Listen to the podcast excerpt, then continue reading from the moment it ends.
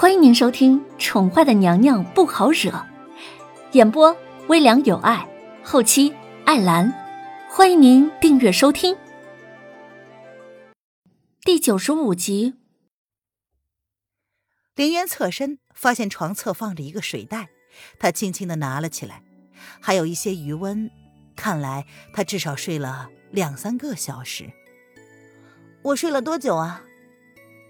瑶儿拧了一把湿热的毛巾，她交给凌渊：“小姐，你睡了足足两个时辰呢，看天都黑了。”他指了指窗外已然快黑下来的天色。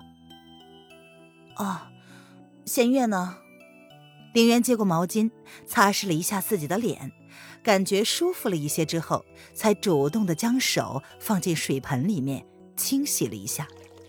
瑶儿拧眉，十分不赞同的躲过了凌渊的手。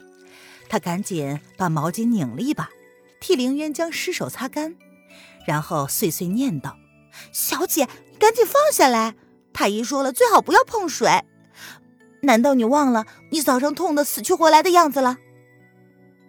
哦，哎，对了，让你去准备一个热水袋，你怎么去了那么久啊？凌渊闻言，倏地想起他疼痛难忍的时候，似乎有人进来了。还点了他的穴道。装水袋的时候，发现水袋破了，会漏水，就耽搁了一会儿。回来后就发现小姐已经睡着了。瑶儿耸了耸肩，表示自己也很无奈。他上次给小姐用的时候还好好的，不知道怎么的，这一次竟然会漏水。凌渊闻言抿唇不语，他沉默了半晌，才又开口问道：“那你进来的时候？”有发现什么异常吗？他记得十分清楚，那时候他只觉得自己浑身都快被冻僵了，小腹阵阵的抽痛让他整个人都意识不清。他抵着小腹蜷缩成了一团，直到感觉一股暖暖的热流从他小腹之中传过来，随即就被点了睡穴。会是谁呢？会是那个男人吗？凌渊冷着眸子，心中疑惑一团一团的。瑶儿闻言，有些不了解小姐为什么这么问。没有啊，除了发现小姐你睡着了之外，没有发现什么不对劲的呀。怎么了？哦，没什么，水袋不热了，你拿下去吧，我渴了。凌渊淡淡的转移了话题，他的心中已然有了定论。若不是他，还会是谁呢？姚儿闻言点头，端走了洗水盆，替凌渊将枕头放高，示意他靠着，然后说：“那小姐你自己坐一会儿，弦月姐姐给你熬了粥，应该就会送来了。我去给小姐换热水袋去。热水袋就不用换了，我感觉好多了，应该不会痛了。”凌渊淡淡的示意瑶儿不用再弄。你准备一下热水吧，本小姐想净身。小姐，你现在不适合碰水，太医说了，若是碰水的话，会留下病根的。女人家要是留下病根，那日后得多痛苦啊！虽然小姐有日日沐浴的习惯，但是这个习惯是惯不得的。哎，没事儿，你将水温调高一点就成了。凌渊闻言瞥了他一眼。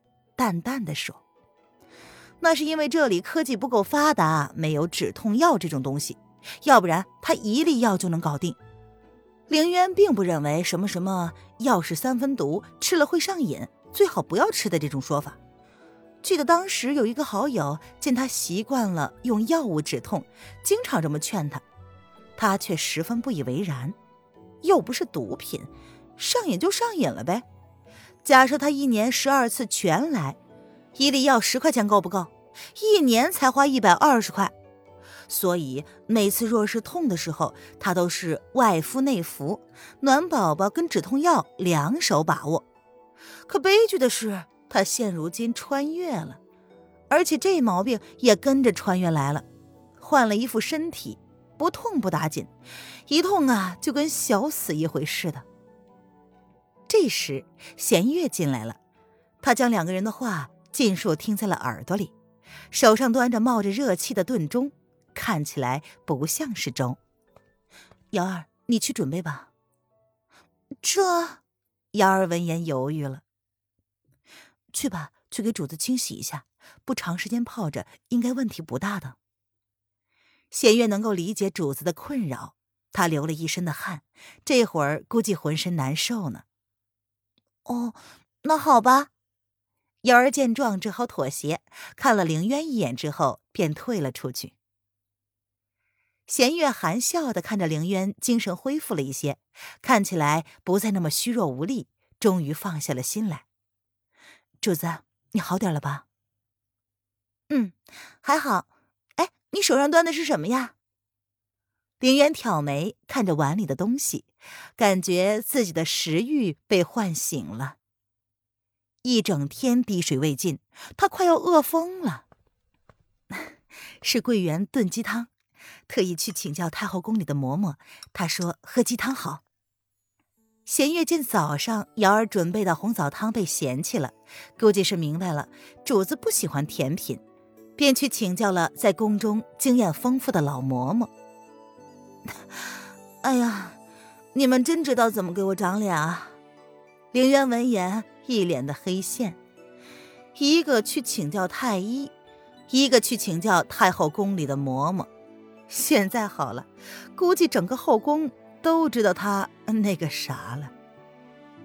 弦月闻言抿嘴，忍着笑意，将手中已经盛好的鸡汤递给了他。主子，这个很正常的。宫中有很多娘娘都去请教太医关于养生方面的，太医不会说长道短的，您放心吧。没想到主子也有害羞的时候。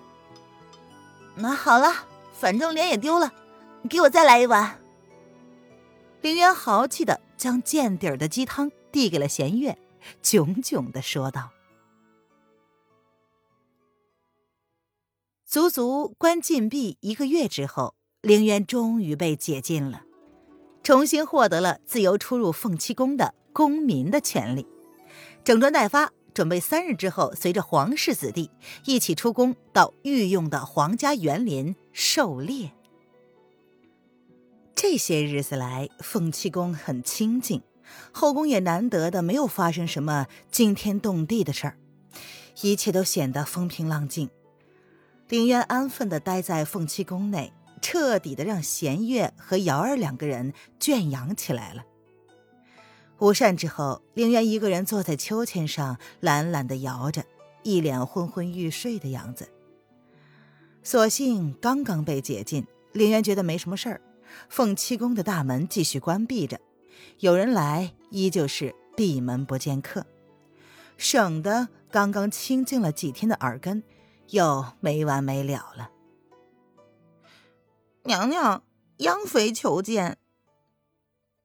小扇子蹲跪着，看着自家主子那一脸慵懒的倦态，即便心中已经知道了答案，还是要来确定一下。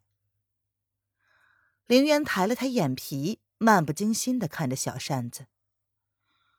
不见，小扇子，你真是越来越不机灵了。这家伙不是很能应付的吗？不过是被叶轩寒那么一下，胆子就给吓没了，也也太没有出息了吧！娘娘，小的已经给回了。小扇子闻言，一脸的汗颜。还好他聪明的将央妃娘娘请走了，他不过是来打个马后炮的。毕竟今日是娘娘解禁的第一天嘛，还是要意思意思的来问问的。凌渊闻言挑眉，抿唇不语，但小扇子却是看懂了。嗯，呃，他其实 也想给央妃娘娘一个下马威的，但是事后呢，又觉得应该跟娘娘报备一下。说实际的，若不是娘娘打定主意不见央妃娘娘，他也不能这么笃定的认为央妃就是那个无耻的小人。听众朋友。本集播讲完毕，请订阅专辑，下集精彩继续哦。